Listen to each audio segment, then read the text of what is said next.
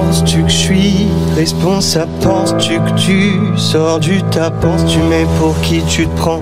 Je crois t'es juste insultant Tiens pour une fois, reste sans voix Et rassure-toi, je ne contamine pas. Puis assure-moi qu'avec ton petit minois Tout restera simple et courtois Non, ne m'accuse pas me descends pas de pédéraste jusqu'au bout des doigts. Tu veux crier tu es plus fort que tout, sans rouge vernis et phare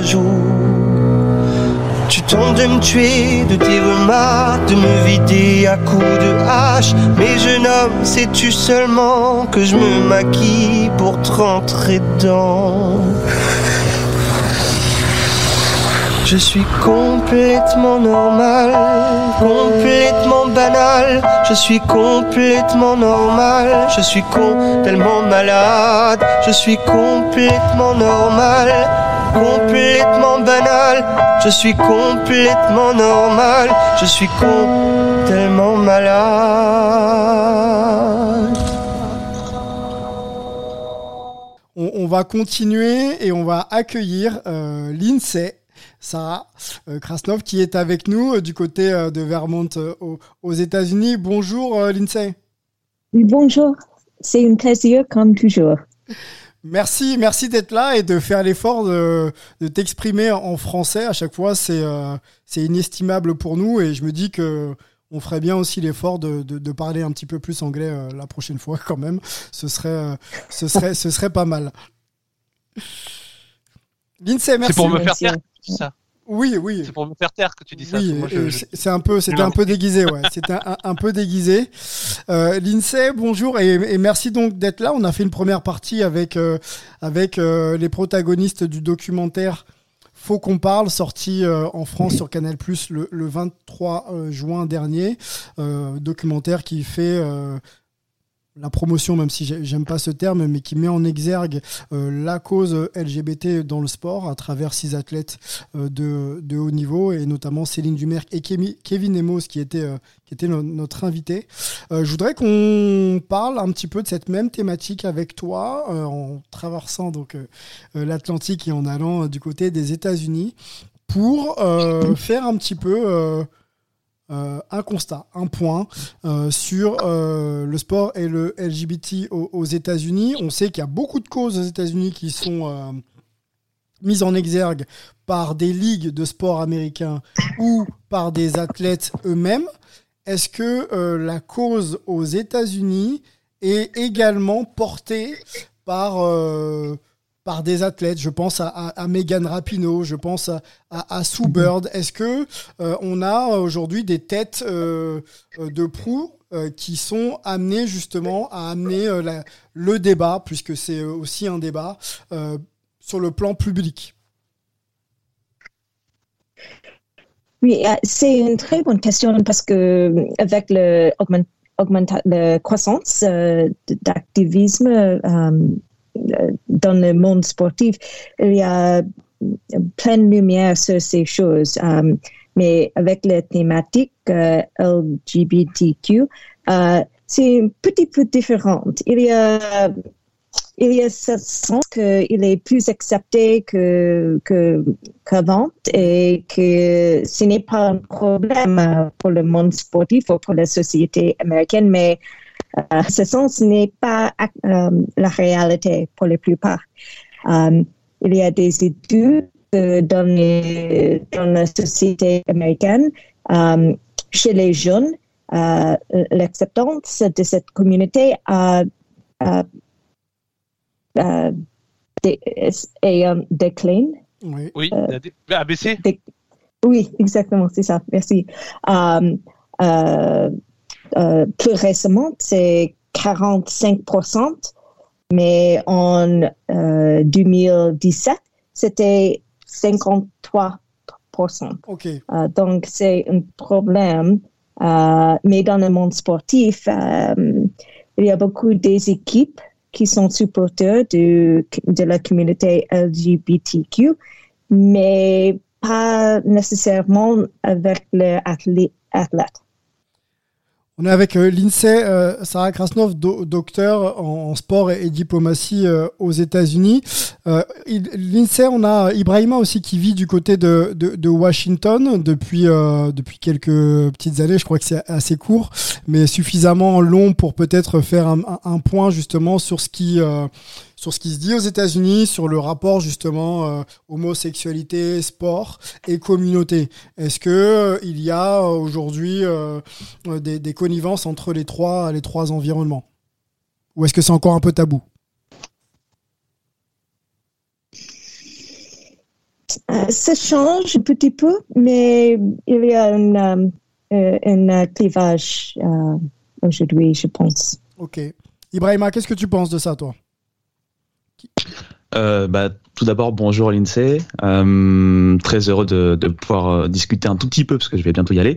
Mais je pense que je suis d'accord. Il y a toujours un clivage et le, le fait est, on va voir si vous êtes d'accord l'INSEE, mais le fait est que j'ai l'impression qu'avec les différentes communautés et ce côté un peu siloté des communautés. Il y a à la fois euh, une avancée, puisque la société américaine est une société, je pense, par rapport à la société française, euh, qui a mené des combats euh, beaucoup plus forts dans l'histoire récente, donc les civic rights dans les années 60, et également le fameux riot à Stonewall à, New York en 1969, c'était justement pour pour la, communauté LGBT.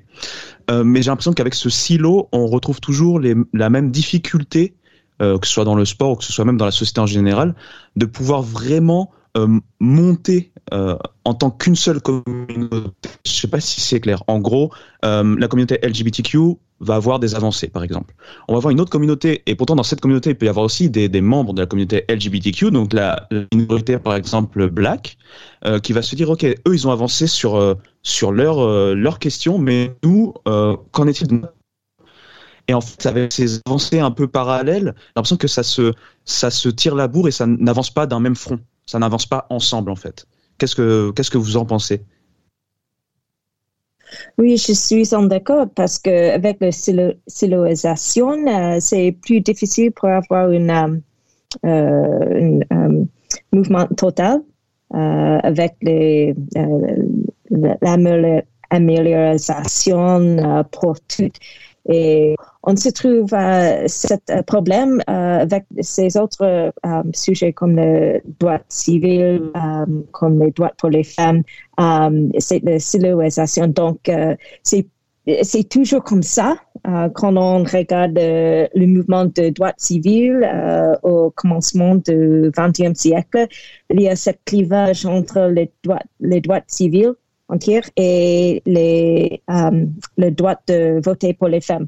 Les femmes blanches, les femmes noires, toutes les femmes. Et c'est à fracturer un petit peu les mouvements des au, commencement du XXe siècle, il y a vraiment cette, euh, cette peur que si on avance tous ces mouvements à la même fois, euh, rien ne se passe. Donc, il y a cette notion qu'il faut euh, avancer un de ces thèmes, le, les thèmes de droit civil, et après les autres. Mais aujourd'hui, on est dans la même situation. Pas exactement, mais euh, c'est un, un, problème avec une, euh, plusieurs choses. Gaëtan? Oui, non, mais je souscris euh, totalement, mais finalement, la, la situation française, elle est pas si différente. Alors c'est vrai que sur les LGBTQ, elle est un peu différente dans le sens où les mobilisations euh, euh, de cette communauté aux États-Unis, et tu en as parlé, Ibrahima, avec euh, les émeutes de, Stonewall, a été beaucoup plus visible très tôt et de manière en plus très radicale. du coup, je pense qu'ils ont peut-être un temps d'avance sur la communauté LGBTQ française qui a démarré un peu plus tard euh, son, son, activisme, euh, notamment de manière, de, de, façon radicale. Mais d'une manière générale, on est quand même sur le, le même principe, c'est-à-dire qu'en France, on a considéré pendant très longtemps que c'était la question sociale qui, qui, devait être primordiale, c'est-à-dire c'est le mouvement ouvrier, les syndicats, les partis politiques de gauche. Euh, c'était la question des, de la lutte des classes qui devait primer sur le reste, parce que si on commençait à aller sur le racisme, sur le sexisme, euh, sur l'homophobie, on risquait là aussi de, de, de, de, perdre en énergie, de se, de diluer euh, les, les, les combats et de et ne pas arriver à, à changer ce qui était le l'ennemi principal, le, le, système capitaliste. Donc il y a toujours eu aussi des frictions. alors en France, pas forcément en tant que communauté comme nous, comme ils peuvent le connaître les Américains, mais on, on l'a connu finalement entre tendances, je dirais, politiques, syndicales, associatives. C'est-à-dire c'est quelle lutte il faut mener et chacun est, est, est forcément pas forcément toujours d'accord. Et en plus, les générations passant, euh, on, voit les combats de, différentes manières. Mais au final, je pense qu'on retrouve quand même ça aussi en France. Et donc, du coup, également les limites euh, pour avancer dans la cause euh, LGBTQ en France. Aux États-Unis et en MLB, Gaëtan, on sait que c'est une ligue précurseur dans l'idée euh, euh, de valoriser euh, des, communautés. On se souvient de, Jackie Robinson.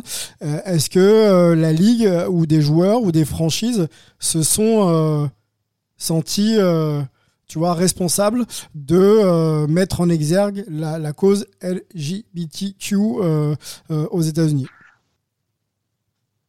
Alors ça c'est un combat qui est euh, a été très difficile euh, beaucoup plus finalement que pour intégrer euh, les, les, noirs américains et, et, les noirs d'autres pays je pense notamment latino-américains dans la dans la MLB puisque quand on parle par exemple souvent des deux grands athlètes qui ont fait leur coming out en MLB c'est Glenn Burke dans les années 70 et c'est Billy Bean à la fin des années 90 à chaque fois le coming out officiel médiatique a été fait euh, après euh, leur, euh, leur retraite. Alors Glenn Burke, dans les années 70 aux Dodgers, ses coéquipiers, son manager, son général manager savait qu'il était gay, même s'il n'en parlait pas forcément, mais c'était quelque chose qui était connu. D'ailleurs, son manager, son général manager Al Campanis avait lui avait offert 75 000 dollars de lune de miel s'il se mariait avec une femme pour sauver les, les, apparences. Euh, Tommy Lasorda, euh, qui n'était pas une polémique près, euh, lui a été très en colère quand il est devenu ami, quand Glenn Burke est devenu ami avec son fils qui était également gay. Alors, avec ses coéquipiers, ça se passait très très bien. En revanche, ça s'est mal passé quand il a été transféré aux Athletics, où là, il a subi du racisme de la part de ses coéquipiers, de la part des fans, ce qui a, conduit à une carrière, une fin de carrière prématurée, alors que c'était censé être un joueur talentueux. et donc aujourd'hui, c'est vraiment l'icône, je dirais entre guillemets LGBT euh, star dans l'histoire de, de, la MLB. pourtant, euh, il n'y a pas eu de coming out officiel avant 82 et il était déjà euh, en retraite. Et l'autre, c'est Billy Bean.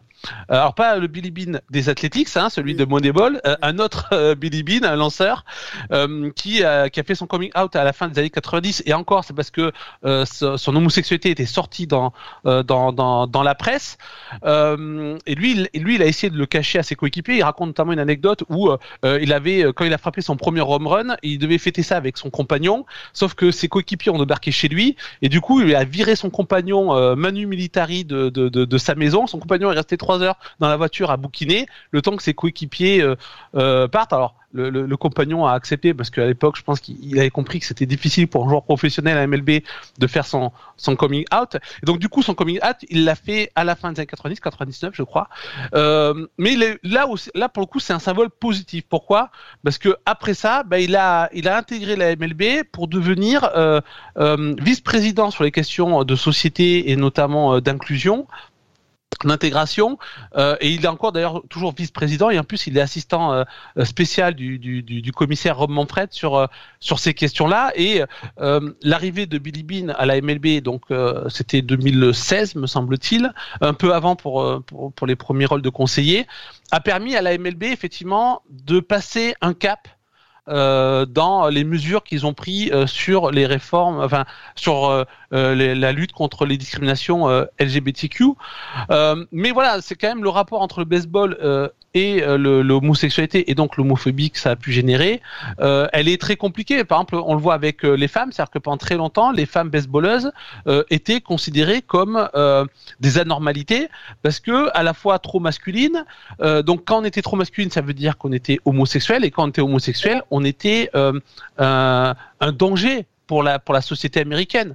Euh, par exemple, euh, on savait qu'on sait qu'il y a eu beaucoup de femmes homosexuelles dans la ligue féminine popularisée dans une, équipe hors du commun, donc la All American Girl Professional Baseball League dans les années 40-50. on sait que certaines étaient homosexuelles, mais aucune n'a fait son coming out. À l'époque, c'était déjà tellement incroyable que des femmes osent jouer professionnellement au baseball à, cette époque-là.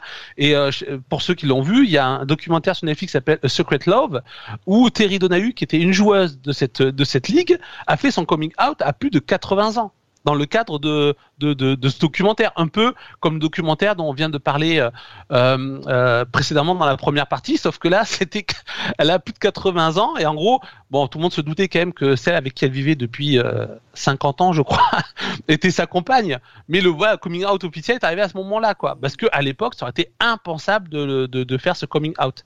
Donc effectivement, l'homosexualité renvoyait aussi à des peurs dans la société américaine et le baseball en tant que sport national ne pouvait pas exprimer ces peurs-là.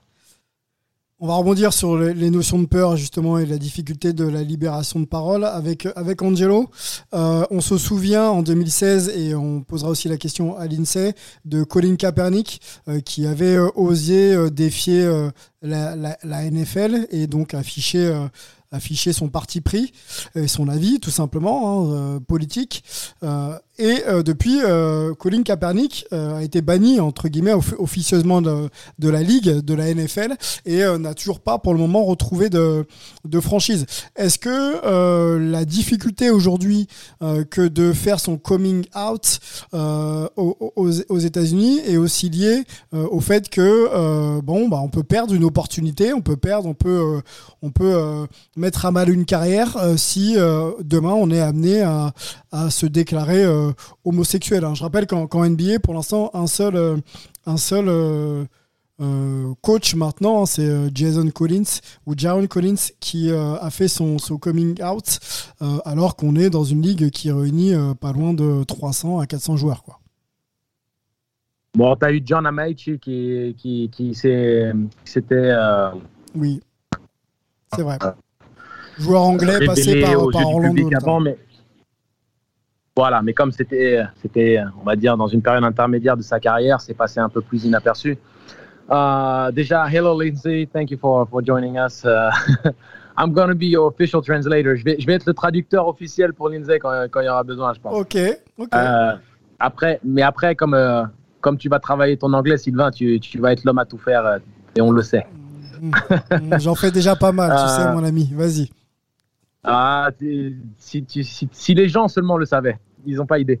Euh, c'est certain que quand tu t'attaques à un ogre, quand il est question de, d'une institution, quel, quel, que soit le pays, quel que soit, euh, on va dire, euh, la considération que les gens puissent avoir pour cette institution, c'est très compliqué. Si tu t'attaques à, à un ogre politique, à un ogre sportif, peu importe, il est interdit de venir mettre à mal l'hégémonie ou la tradition de cette ligue, de cette institution.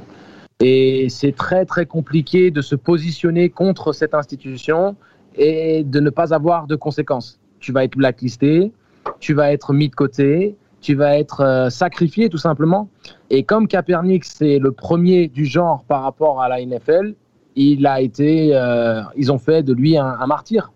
Et euh, et c'est ça le, problème, c'est que euh, c'est que trop tard qu'on se rend compte de la valeur du, positionnement politique de quelqu'un. C'est que trop tard qu'on donne les fleurs à cette personne. Tu peux parler de Rosa Parks euh, qui a refusé de s'asseoir à l'arrière du bus. Tu peux parler de qui tu veux. Ces personnes-là euh, souffrent beaucoup, sont critiquées, sont envoyées sur le bûcher, et ce n'est que très tard ou plus tard qu'on donne ces fleurs à ces personnes-là comme quand, quand on attend qu'une personne décède, un artiste euh, ou une personne publique décède pour enfin faire. Donc il n'est pas euh, possible de, de, son vivant de euh, d'assumer ce qu'on est et de le rendre public. C'est très rare quand on est les premiers. C'est-à-dire qu'une fois que le mouvement est lancé, Là, c'est plus simple. Donc, par exemple, avec le documentaire Il faut qu'on parle, ça va être beaucoup plus simple pour les athlètes de petit à petit euh, euh, assumer leur homosexualité, euh, ne pas avoir honte de ce qu'ils sont et de ce qu'ils font, et de, de, s'assumer et de ne pas non plus être pénalisé au sein de la société. C'est-à-dire que quand tu vois une femme comme Céline Dumer, qui est désormais manager de l'équipe de France et qui a une carrière des réels qui est respectée, on ne va pas, euh, on va dire, mettre dans le placard quelqu'un de par son homosexualité, parce qu'il y a d'autres exemples de personnes qui sont très performantes et très compétentes et qui, euh, et qui ont un, rôle euh, constructif dans une institution, dans une entreprise ou peu importe. mais ce ne sont pas les premiers. C'est-à-dire que même si ça a mis du temps, et, ils l'ont dit hein, dans le documentaire, ils ont mis quatre ans pour certaines personnes à enfin se sentir prêts. C'est très compliqué, mais souviens-toi comment John Amage il a été traité quand il est sorti et a proclamé son homosexualité. Euh, souvenons-nous de Craig Hodges, de Mahmoud Abdul Rauf euh, en NBA, qui eux ont eu un positionnement euh, anti-racisme, anti-système et qui ont été sortis de la NBA très rapidement. Et on parle de Kaepernick en NFL, mais on peut parler de Mahmoud Abdul Rauf en NBA. Et ce ne sera que plus tard qu'éventuellement on va accepter le rôle dans le positionnement politique qu'ils ont eu et leur donner leurs fleurs. Mais ce sera peut-être même à la mort d'Abdul Raouf qu'on en parlera, même pas avant. C'est ça la mmh. tristesse de notre société, c'est qu'on met beaucoup trop de temps à prendre en considération et à, valoriser à leur juste valeur les gens. Lindsay, euh, même, question qu'Angelo. Euh, Karl Nassib, un joueur de, NFL, euh, a fait son coming out il, y a, il y a de ça quelques semaines. il est le seul. pourquoi est-ce aussi difficile dans les ligues de sport américains, NBA, NFL, MLB, que de libérer la parole? Oui, c'est une bonne question. Je pense que voilà, nous avons déjà une part de cette, euh, cette euh, question euh, que c'est très difficile d'être contre une institution assez historique, assez grande comme MLB ou la NFL. Mais aussi une autre part, de cette question, c'est que les sports professionnels américains ont cette histoire d'être des bastions de la masculinité. Oui. Euh, oui. Et donc, c'est à cause de ça, c'est très difficile d'être euh, contre ça, oui, ou de, de, faire quelque chose qui est euh, différent que cette image, que cette stéréotype de hyper masculinité. il y a cette, cette notion qui s'appelle toxic masculinity, euh, qui est très lié dans quelques domaines avec le sport, avec le culture bro, euh, qui est dans le, culture euh, des spectateurs dans quelques sports. Donc, je pense que cette, cette, cette thématique est une part de cette question. Aussi, quand on regarde des, des ligues professionnelles féminines comme le WNBA, comme le NWSL, NWSL, c'est c'est plus accepté. Ce n'est pas assez difficile d'être out que dans les ligues masculines. Et je pense qu'une partie de cela, c'est cette question de, des images de masculinité contre la fémininité, etc. Angelo, vous voulez compléter peut-être euh, l'INSEE? Oui. Euh, il ne faut pas oublier que l'homosexualité existait déjà du temps de l'Antiquité, elle existait du temps de l'Empire romain, et que ce n'était pas euh, critiqué ou comment dire euh, autant péjoratif au sein de la société parce que c'était on va dire euh, une part de la sexualité de l'homme que ce soit de la femme ou de l'homme qui était beaucoup plus assumée. Et c'est une fois que les religions ont vraiment pris le dessus dans, dans la dans le quotidien des gens qu'il y a eu une, voilà, un positionnement sur la sexualité qui devait être ce qui est, ce qui est euh, le prédicament, comme on dit aux États-Unis, mais le, voilà, euh, la réalité religieuse ou les, les, la volonté religieuse. Voici l'homme, la femme, c'est comme ci, c'est comme ça. Et on a mis de côté complètement euh, ce que eux considèrent les vices sexuels ou les préférences sexuelles homosexuelles. Ils ont tout, simplement mis ça de côté. Il faut pas l'oublier, parce que si on fait vraiment une analyse de la sexualité de l'homme, et quand je dis l'homme, c'est avec un H majuscule, l'homosexualité faisait partie intégrante des plaisirs sexuels ou même des choix sexuels euh, des gens du temps de l'Antiquité et de l'Empire romain. Été mis, mis, de côté par les sociétés euh, contemporaines, quoi. Voilà, exactement.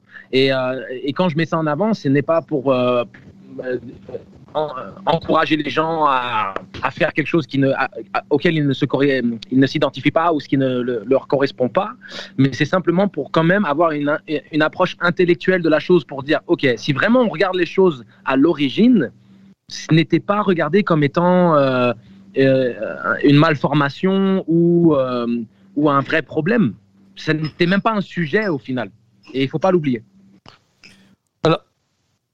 Alors une dernière, remarque, Gaëtan. Ensuite, on laissera l'INSEE nous quitter parce que son calendrier est vraiment rempli. Alors euh, très rapidement, euh, bon, juste euh, par rapport un petit bémol sur ce que vient de dire euh, Angelo, c'est vrai que la raison, l'homosexualité était était peut-être à, à, cette époque-là beaucoup plus admise qu'on a pu le connaître il y a, il y a encore quelques années dans nos sociétés modernes. En revanche, il y avait quand même une valorisation qui était très différente si on était l'homme pénétrant ou l'homme pénétré. C'est-à-dire que l'homme pénétré était quand même associé à la femme et donc à une position subalterne dans la société. Mais effectivement, l'homme pénétrant, lui, euh, était valorisé et du coup, ça, renvoie à l'idée de, euh, de euh, toxic masculinity, masculinity, de masculinité toxique. Oui. J'ai essayé de le faire en anglais. Il n'y a pas de problème. Mais euh, donc effectivement, voilà, ce, ce, le, besoin, euh, voilà, ce virilisme qui, euh, qui, qui, qui, pollue, y compris le sport. Et après, c'était juste, un, je pense, un, peut-être un, deuxième point de vue par rapport à ce qu'avait dit aussi l'Insee. Une, une, autre des choses qui peut-être bloque certaines politiques anti-discrimination LGBTQ dans les dans les ligues pro, un certain investissement et donc les coming out, c'est le côté business. je prends la MLB, la MLB sur 29 équipes sur 30 ont des dispositifs euh, d'aide, euh, enfin de liés à la lutte contre les discriminations euh, euh homophobes, euh, avec notamment l'organisation de, de, Pride Night, de Pride Game, euh, notamment pendant le Pride Month, mais mais pas seulement, sauf une, les Rangers, les Texas Rangers. Et par exemple, Texas Rangers, quel est leur public? C'est le même que la NFL. C'est je vais schématiser, mais c'est le public de Trump c'est effectivement une certaine vision de l'Amérique. Et donc c'est et donc depuis 2003 où les Rangers avaient essayé de mettre en place quelque chose, il y a eu une pétition et les Rangers sont revenus euh, en arrière depuis 2003. Les Rangers n'ont fait aucune grande célébration euh, euh, en faveur de la communauté LGBTQ. C'est la seule au sein de la MLB, alors que la MLB, même si ça reste encore très corporate, très institutionnel, mais on considère que c'est une ligue qui euh, évolue sur le sujet et essaie de mettre en place des choses, euh, notamment à travers son vice-président Billy Bean, sauf les Rangers et qui ont euh, qui sont au Texas. Donc je laisse les gens imaginer le type de public et donc forcément c'est pas bon pour le business aussi. Donc je pense qu'il y, y, y a, ces côtés-là. Il y a à la fois ce qu'on pense de, enfin ce que ça peut refléter de l'Amérique et certains ont une idée de l'Amérique où il n'y a pas d'homosexuels. Et en plus c'est pas bon pour le business. Dernière question à l'INSEE et, on la remerciera. Euh, L'INSEE, il y aurait un problème dans le Texas avec euh, la cause LGBTQ ou pas? Moi, je viens de euh, Angleterre Nouveau, New England, et c'est très loin de l'État de Texas, donc je ne suis pas euh, très occurrente avec euh, tout que se, tout, euh, que se passe euh, à Texas. Euh, mais, mais oui, euh, dans les, les, avec ces deux, ces deux réponses, je pense qu'il y a beaucoup pour réfléchir, spécialement sur laquelle de l'histoire, avant que le âge moderne, avant que le, le agrandissement de la bourgeoisie, il n'y a pas ces clivages entre qu'est-ce que se passe pour la masculinité et pour la fémininité et il n'y a pas ces types de, de peurs sur l'homosexualité. C'est une, um, c'est une uh, chose plus nouvelle dans, le, mm-hmm. dans la grande histoire. C'est important de, de faire ça, uh, de prendre ça. Um, Très bien. Très bien. Merci beaucoup. Merci beaucoup, euh, Lindsay, d'avoir donné euh, du temps à Hype et, à cette discussion. On est toujours euh, ravis euh, de t'avoir avec nous dans un français très bon. Très très bon. merci beaucoup Lindsay. Un français magnifique. On, te laisse dans une journée bien bien remplie pour toi et, et à bientôt. Merci encore. Ok, merci à tous et bientôt. Bye bye.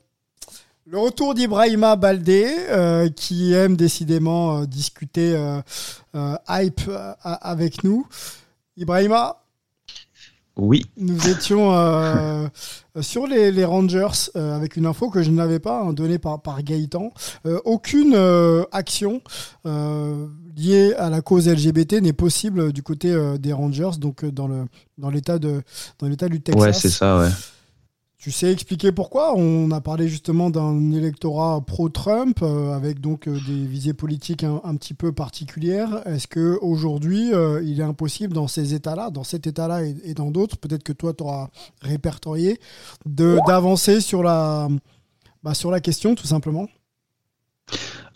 C'est vrai que je connais moins le, Texas. je connais historiquement un peu les États du Sud, forcément. On connaît la limite entre l'Amérique du Nord historique jusqu'à la Virginie, la Virginie qui commence avec les États anciennement confédérés, et donc là où s'est passé la ségrégation.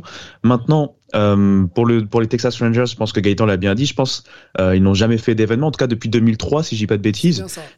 Et euh, honnêtement, voilà, j'ai pas assez d'insight. Moi, je, pourrais dire des, choses par rapport à ce que je vois même au niveau collège, c'est-à-dire qu'il y, a une tradition qui est assez ancrée dans tous ces États du Sud. Et même si la ségrégation est officiellement partie, on sait que euh, tout n'est pas complètement réglé, résolu euh, au niveau de la question notamment minoritaire euh, afro-américaine. Et on sait que souvent dans ces dans ces États-là, malheureusement, ça peut paraître cliché, mais on va on va on va avoir une sorte de comment on peut dire ça la supériorité un peu. Euh, ils ont un nom particulier en fait, les suprémacistes, voilà. La partie euh, suprémaciste, pardon, le français des fois. Il n'y a aucun problème. Ça, ça part. mais euh, et pourtant c'est aussi anglais suprémaciste. Mais bref. Washington, alors, eh, qu'est-ce que tu constates toi quand tu euh, vas dans les rues un peu, euh, que tu te balades Est-ce que on, peut y voir une communauté, des couples vivre et s'afficher de manière traditionnelle, ou alors est-ce que il y a une forme un peu de puritanisme encore où il faut un peu se cacher? Bah alors moi j'ai la chance de vivre dans, dans, dans ce qu'il faut en fait parce que je suis dans un quartier euh, africain-américain un peu plus populaire là où je vis mais je me balade dans des quartiers qui sont beaucoup plus euh, vivants puisque Washington c'est une ville assez vivante euh, assez jeune.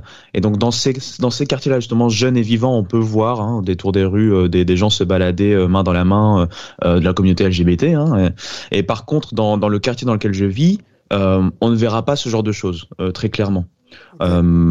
Pourquoi? C'est alors pourquoi? Parce que comme je le disais un peu avant de, avant de partir, c'est que euh, on sait que les communautés sont très silotées ici, et chacun a des revendications.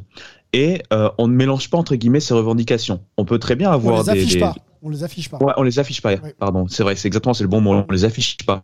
On peut très bien forcément avoir des gens de la communauté LGBT euh, euh, dans la communauté africaine-américaine. Mais pour autant, euh, ce qui va primer, c'est la communauté africaine-américaine pour le coup eux, ce qu'ils vont voir, et notamment ce qu'on a vu depuis euh, l'intronisation de Biden, on voit euh, la communauté africaine-américaine, notamment dans ce quartier-là où je vis, hein, je ne vais pas parler pour toutes les, tous les États-Unis, mais euh, un certain, entre guillemets, pas ras-le-bol, mais une certaine ironie, en se disant, ah bah tiens, on nous avait promis certaines choses pour notre communauté, et au final, on voit que d'autres communautés passent avant nous il y a malheureusement beaucoup cet effet-là qu'on peut retrouver. Euh. Est-ce qu'il y a justement cette notion un peu de hiérarchisation de la, de la communauté euh, Et est-ce qu'il y a justement, tu vois, des antagonismes qui sont en train de se créer entre euh, telle communauté asiane, black, LGBTQ Est-ce qu'on peut, alors à, ton échelle, hein, est-ce qu'on peut commencer à, tu vois, à noter ce genre de, ce genre de points bah, exactement, c'est un très bon point. On le note très clairement, en tout cas à mon échelle. Euh, le, le, le, fait est que euh, c'est comme si en fait, je vais faire une métaphore, c'est comme si en fait on a un gâteau et euh, chacun veut sa part, mais sans voir l'autre prendre une plus grande part, en fait, tout simplement. Et on a vu, par exemple, la communauté hispanique qui a été mise en avant sous le gouvernement Biden récemment, enfin récemment, il y a peut-être deux trois mois maintenant. On voit la communauté LGBTQ qui est mise en avant. On a vu avec Kamala Harris notamment qui avait fait la marche hein, avec son mari voilà, à Washington. Donc, je suis bien placé pour en parler. Et euh, tout ça, en fait, euh, fait qu'on a l'impression, enfin, qu'ils ont l'impression, en tout cas, en tant que communauté, d'être un peu laissés de côté. Puisque on se rappelle qu'au mois de juin, il y a le Pride Month, donc pour LGBTQ, mais il y a également le Juneteenth. Juneteenth qui a été reconnu maintenant comme une fête nationale. Juneteenth, en fait, c'est la, la, date, le 19 juin, la date de libération de l'esclavage, en fait. En tant que tel. Et donc maintenant, c'est devenu depuis cette année euh, un, vrai jour férié, pour dire qu'on reconnaît euh, comme euh, le jour, la, fête d'indépendance, comme d'autres. Bien perçu par les autres communautés ou pas? Bah justement, en fait, cette reconnaissance soit ultime. Là-dessus, j'ai pas assez d'insight, sauf pour la partie asiatique, parce que la partie asiatique, on sait que récemment, il y a eu pas mal de, troubles à ce niveau-là. Et ce qu'on pouvait lire, notamment sur sur Twitter pour le coup, parce que j'en connais pas personnellement malheureusement, mais euh, c'était un peu qu'on avait l'impression que les asiatiques étaient un peu ceux qui sur qui on pouvait frapper sans que euh, y ait de réaction de leur part entre guillemets. Hein. Donc vous voyez, c'est très très très sensible comme sujet. Et c'est pour ça que moi je préfère vraiment parler au niveau de Washington et pas plus parce que je connais pas assez les autres les autres villes et comment ça se passe dans les autres endroits, on va dire. Gaëtan, un point là-dessus sur les antagonismes qui pourrait y avoir entre entre certaines communautés et puis tu sais cette niveau, enfin cette question aussi de hiérarchiser la cause. Est-ce que la cause LGBT doit être au-dessus de la cause asiane ou traitée de, manière à ce qu'elle soit un peu plus exposée euh, Voilà. Donne-moi ton avis bah, là-dessus. Bah, alors, comme je disais euh, tout à l'heure, c'est-à-dire qu'on on a aussi ça en France, c'est que dans le cadre euh, de, ces luttes, qui vise à un monde meilleur, à une société euh, plus juste, euh, tout le monde n'est pas forcément d'accord sur la stratégie à adopter et sur euh, qui est l'ennemi principal et, et, comment arriver, je dirais, à, à gagner le, le, le combat. Et donc c'est vrai qu'on on, l'a vu, vraiment l'a très bien dit, et on a, on a la même chose en France. Par exemple sur la communauté asiatique, en France, on a eu les mêmes discours, notamment quand il y a eu des actes, des, des bah, plusieurs faits divers euh, euh, avec des, euh, des asiatiques, euh, enfin des personnes d'origine asiatique ou des touristes asiatiques qui ont été agressés. Se, voilà, la communauté asiatique a manifesté, parfois même violemment. Je, je pense à une, à une manif à Belleville où ils ont brûlé et renversé des, des, des voitures parce que en gros ils avaient avait marre qu'on considère que parce que voilà, parce qu'ils sont chinois, parce qu'ils sont asiatiques, et ils sont censés être discrets et que donc, ben, comme on les entend pas trop parler, ben, quand eux ils sont victimes, pareil, on n'a pas trop envie de les entendre parler. Il faut qu'ils restent des euh, gentils chinois qui euh, nous vous donnent euh, de très bons repas quand on va chez le traiteur chinois. Ils, ils en avaient marre de cette image-là, de ces clichés-là. pour eux, ils étaient, ils étaient, ils étaient plus que ça et ils étaient euh, pour ceux qui avaient la nationalité française, notamment ceux qui sont de deuxième ou troisième génération, euh, des Français à part entière qui méritent euh, le, même égard que les autres. Et je pense qu'aux États-Unis, on retrouve ça. Et effectivement, la crise du Covid, vu que tout part de Chine, ça, ça, amplifie le, le phénomène. Donc même si on a des, des différences entre nos, entre nos deux, nos deux sociétés, que ce soit sur ces questions-là, ou que ce soit sur le sport, finalement, sur plein de choses, ça se rejoint. Et par exemple, euh, on pourrait très bien dire euh, la difficulté qu'on a à avoir des coming out dans les ligues pro euh, américaines, c'est la même difficulté que dans les grandes, les grands championnats de, de football européens. C'est-à-dire qu'on a là aussi, euh, pour soit euh, des questions de business, soit des questions de représentation euh, viriliste, masculine, de ce que doit être un homme, de ce que doit être un athlète, on a des beaux discours. L'UFA fait des beaux discours, la, la, FFF fait des beaux discours, la MLB, la, la, la NBA font des beaux discours, mais dans les faits, c'est encore très difficile pour les athlètes de faire leur coming out. Ils ne savent pas comment les coéquipiers, les fans vont réagir.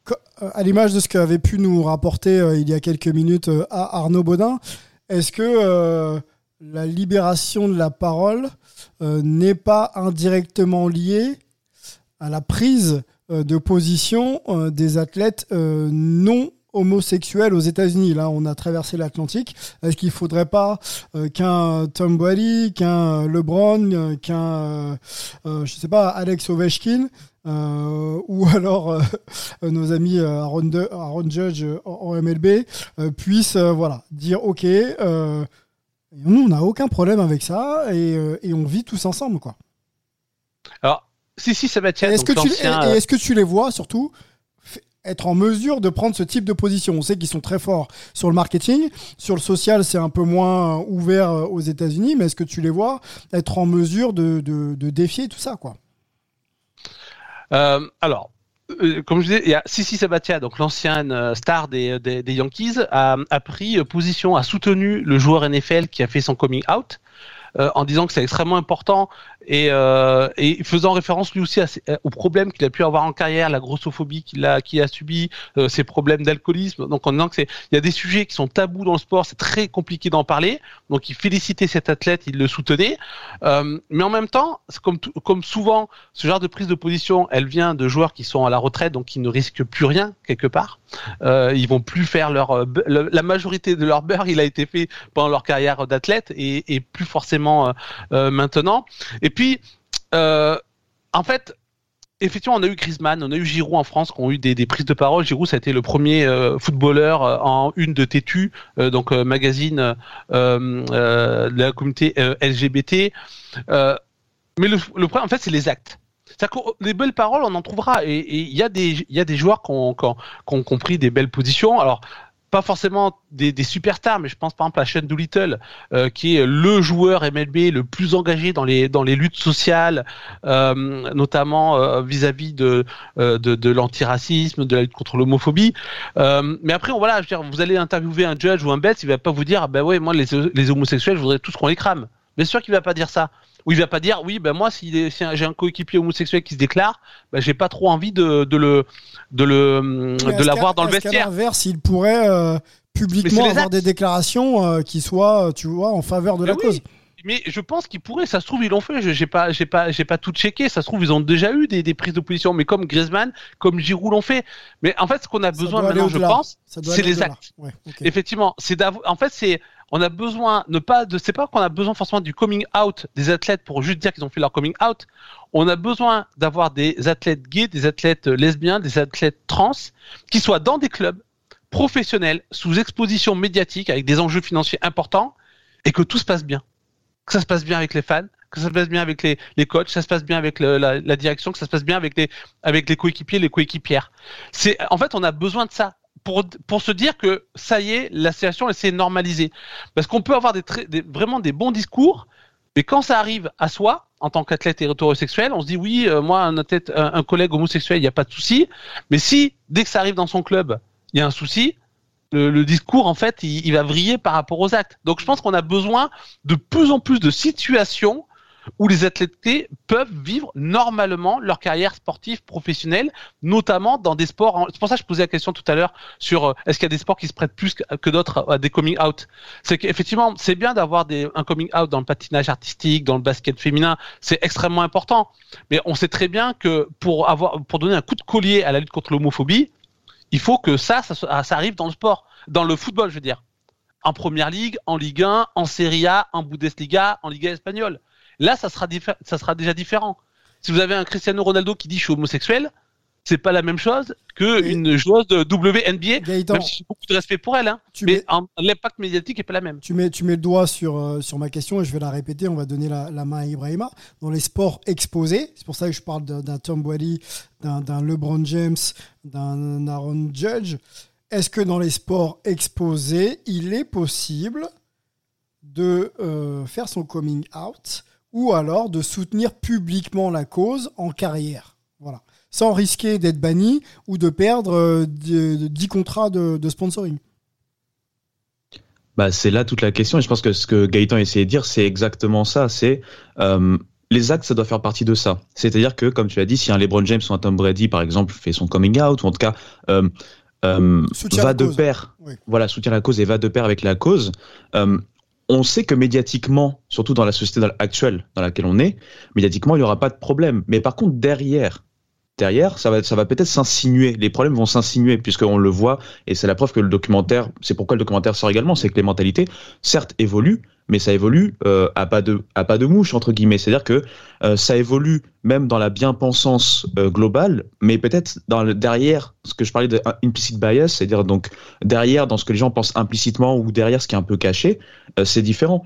Je pensais à un exemple pour parler des minorités en général dans les années 60 quelqu'un qui euh, qui euh, montrait vraiment cet, aspect. Euh, je vais pas être que sur une communauté. C'était Bruce, Bruce Lee. Bruce Lee.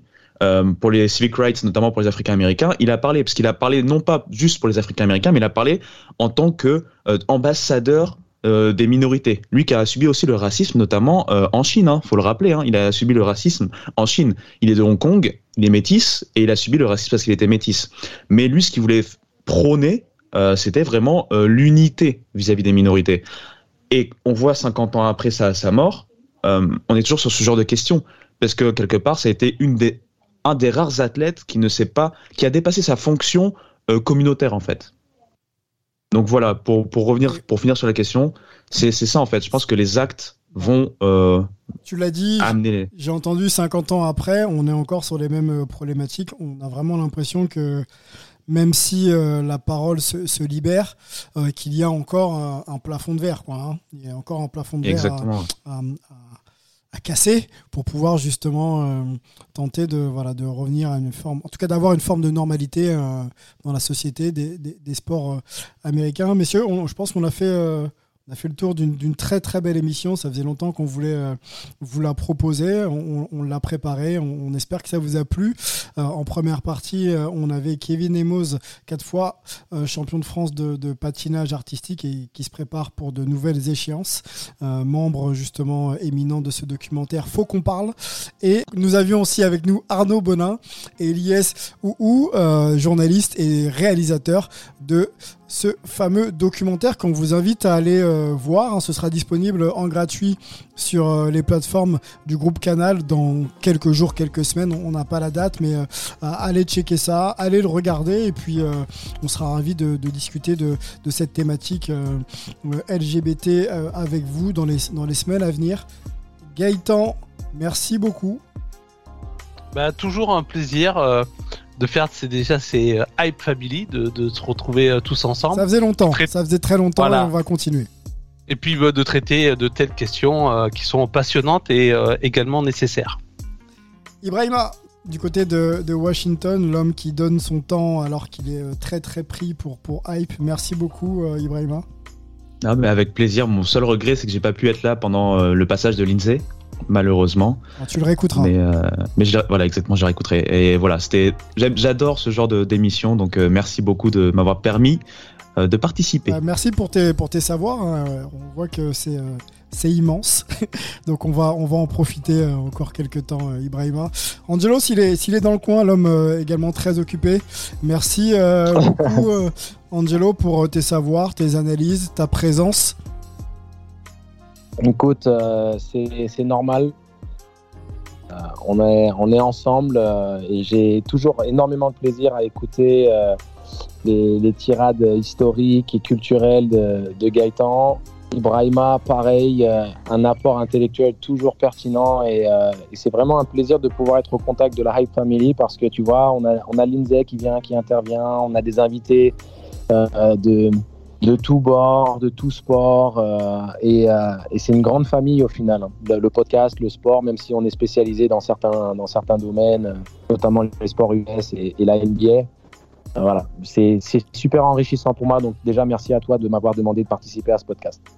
Avec plaisir, un petit message perso et un big up à Astrid Guillard, Céline Dumerc Kevin Emos qui était euh, notre invité euh, aujourd'hui, Amandine Bouchard, Jérémy Stravius et Jérémy euh, Clamy Edrou. ils sont aujourd'hui, malgré eux, des porte-voix et des ambassadeurs et en, espérant que tout, tout un chacun pourra y trouver de la force pour, pour se libérer, quelle que soit la cause. Je pense qu'il est important de verbaliser et de vivre tout simplement sa vie du mieux possible. Merci à Arnaud et, à Elias ou merci encore à Kevin. Merci à la High Family euh, de nous écouter euh, toujours euh, aussi nombreux. Et puis on se retrouve très vite pour un prochain podcast. We know your story, Aaron. Getting out of San Quentin, developing that relationship with the Warriors, killing it in terms of how you handled all the courtside games with the Warrior executives, and to be out and have served your time and to have this great opportunity and make the most of it. I mean, this is Hollywood, man. This is this is you just seizing your moment. Hey man, this is uh, like I keep saying, this is surreal. Um, I mean, I worked hard, you know, in 26 years to uh, rehabilitate myself, and uh, in the process of doing that, I just embraced um, the attitude that I could be more than what I was, you know. And once I embraced the attitude that I could be more than what I was, then it was time for me to tell other people, you can be more than what you think you are. That's and I took the moment to, you know, form sports leagues and make myself available to help people who maybe possibly had somebody died in their family or was having marriage problems or whatnot. And it came more, it became more than me. It became me serving other people.